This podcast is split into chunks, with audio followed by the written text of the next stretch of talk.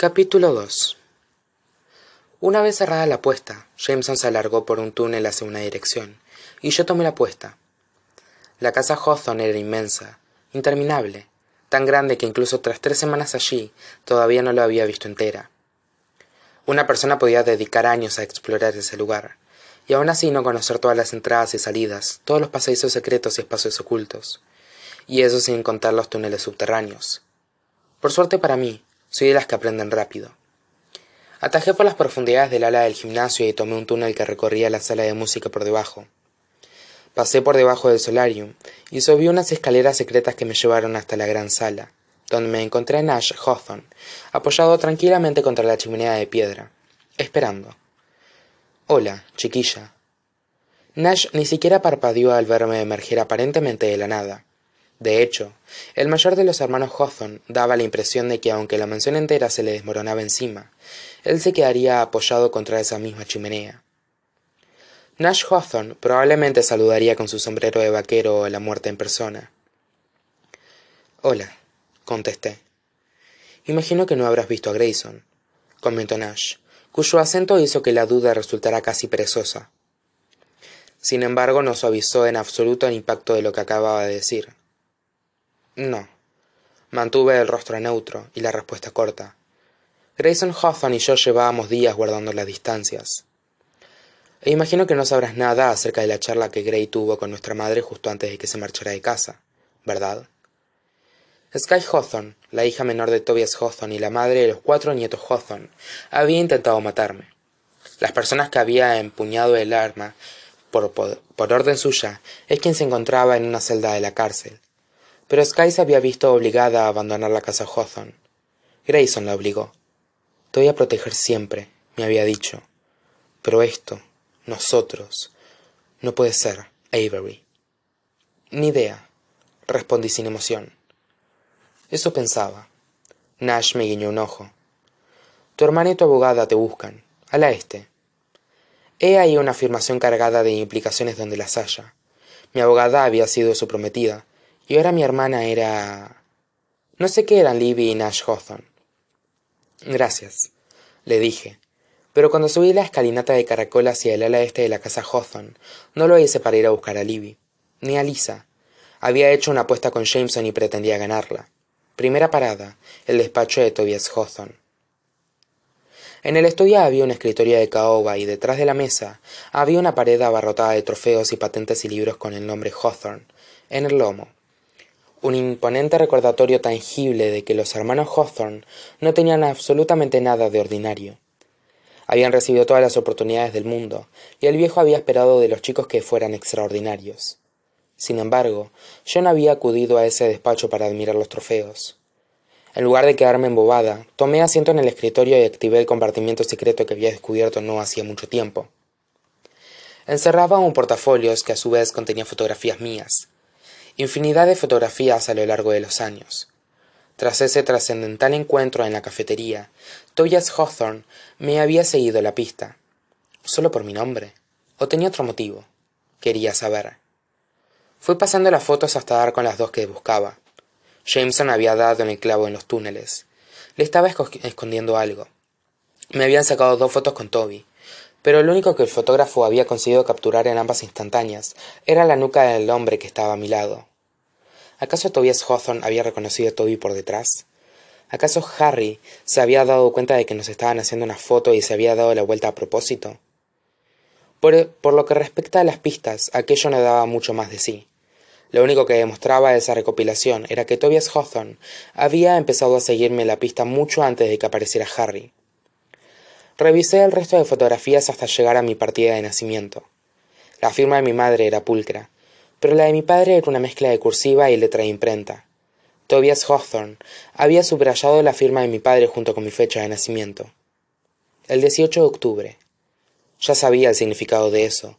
Tanto Grayson como Jameson se enamoraron de una chica llamada Emily Loughlin. Su muerte, el 18 de octubre, había separado a los dos hermanos. De algún modo, el viejo había pretendido que yo volviera a unirlos.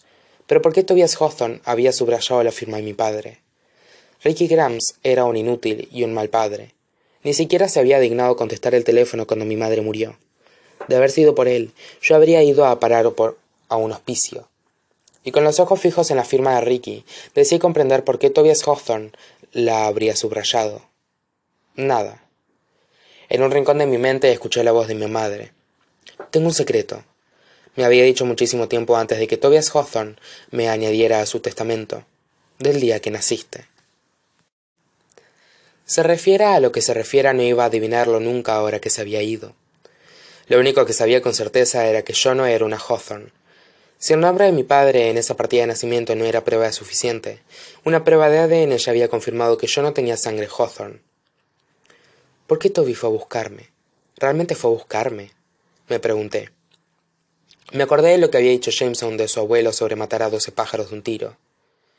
Al volver a rebuscar en ese portafolios, intenté encontrar una pica de sentido. ¿Qué se me estaba escapando? Tenía que haber algo. Un golpecito en la puerta fue el único aviso que recibí antes de que el picaporte empezara a girar. A toda velocidad recogí las fotografías y volví a meter el portafolios en el compartimiento secreto. Aquí estás. Alisa Ortega, abogada, era una modelo de profesionalidad. Arqué las cejas en la expresión que yo llamaba mentalmente la mirada de Alisa.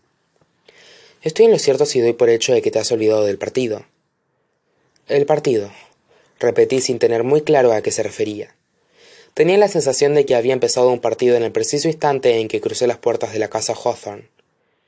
El partido de fútbol, aclaró, Alisa con otra mirada de Alisa. La segunda parte de tu apuesta de largo ante la sociedad texana. Tras la marcha de Sky de la casa Hawthorne, las apariencias son más importantes que nunca. Necesitamos controlar la narrativa. Esto es como el cuento de la Cenicienta en un escándalo, lo cual significa que debes representar el papel de Cenicienta, en público, tan a menudo y de forma tan convincente como sea posible, empezando por hacer uso de tu palco de propietaria esta misma noche. El palco de propietaria, me repetí. Ahora lo comprendía. El partido, volví a repetir, situándome por fin. El partido de la NFL, porque soy propietaria de un equipo de fútbol americano. Aquello todavía me parecía tan absolutamente disparatado que casi consiguió distraerme de lo otro que había mencionado Elisa, la parte que concernía a Sky. Según el acuerdo que establecí con Grayson, no podía contarle a nadie la implicación de su madre en el intento de asesinato contra mi persona. A cambio, él se había ocupado de todo. Tal y como había prometido que haría. Hay cuarenta y ocho asientos en el palco del propietario, empezó a decir Alisa, activando el modo discurso. Se crea la disposición general de los asientos con meses de antelación. Solo personas VIPs. Esto no es solo fútbol americano. Es un modo de asegurarte un lugar en una docena de mesas distintas. Las invitaciones están muy codiciadas. Todo el mundo quiere una. Políticos, famosos, altos cargos. Le he pedido a Oren que investigue a todos los asistentes de esta noche, y tendremos a un fotógrafo profesional preparado para aprovechar las oportunidades de hacer fotos estratégicas. Landon ha preparado un comunicado de prensa que se hará público una hora antes del partido. Lo único que ahora debe preocuparnos es. La voz de Elisa fue apagándose con delicadeza. Yo me reí por lo bajo. Soy yo. Esto es como un cuento de la Cenicienta, me recordó Alisa. ¿Qué crees que se pondría Cenicienta para su primer partido de la NFL? Aquello tenía que ser una pregunta trampa. ¿Algo así? Lidia apareció de la nada en el umbral de la puerta. Llevaba una camiseta de los Lone Stars de Texas, con una bufanda a juego, y unos guantes a juego, y hasta unas botas a juego. Llevaba su cabellera azul recogida en unas coletas con un buen puñado de cintas azules y doradas. Alisa forzó una sonrisa. Sí, me dijo a mí. Algo así, quitando el pintalabios negro y el pintauñas negro y la gargantilla. Libby venía a ser la gótica más alegre del mundo, y Alisa no era muy partidaria del sentido de la moda de mi hermana. Como iba diciendo, continuó Alisa con mucho énfasis, esta noche es importante. Mientras Avery hace de Cenicienta para las cámaras, yo circularé entre nuestros invitados para hacerme una idea más precisa de sus opiniones. ¿Sus opiniones sobre qué? pregunté yo. Me habían dicho una y mil veces que el testamento de Tobias Hawthorne era invulnerable. Por lo que yo sabía, la familia Hawthorne había aceptado que no podían recusarlo. Nunca viene mal tener a un puñado de personas poderosas de tu lado, comentó Alisa. Y queremos que nuestros aliados estén tranquilos. Espero no estar interrumpiendo. nash hizo como si nos acabara de encontrar a las tres por casualidad como si no hubiera sido él quien me había avisado de que Alisa y Libby andaban buscándome sigue lili le pidió a mi abogada qué decías de estar tranquilos necesitamos que se sepa que avery no ha venido a desestabilizar nada. Alisa evitaba mirar directamente a nash como quien evitara mirar el sol.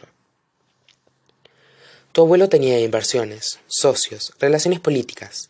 Esas cosas requieren una minuciosa armonía.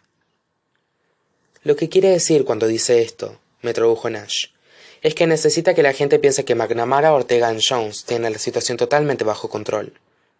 La situación pensé o a mí. No me entusiasmaba la idea de ser la marioneta de nadie.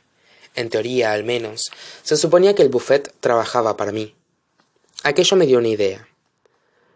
Alisa te acuerdas de que te pedí que enviaras dinero a un amigo mío harry verdad contestó alisa aunque tuve la clara sensación de que su atención estaba dividida entre frentes entre mi pregunta sus grandes planes para esa noche y el modo en que las comisuras de los labios de nash se curvaron hacia arriba al ver el atuendo de libby lo último que necesitaba era que mi abogada estuviera concentrada en el modo en que su ex miraba a mi hermana sí pudiste hacerle llegar el dinero pregunté la manera más sencilla de conseguir respuestas sería localizar a, ti, a toby antes de que le hiciera jameson Alisa apartó con esfuerzo los ojos de Libby y Nash.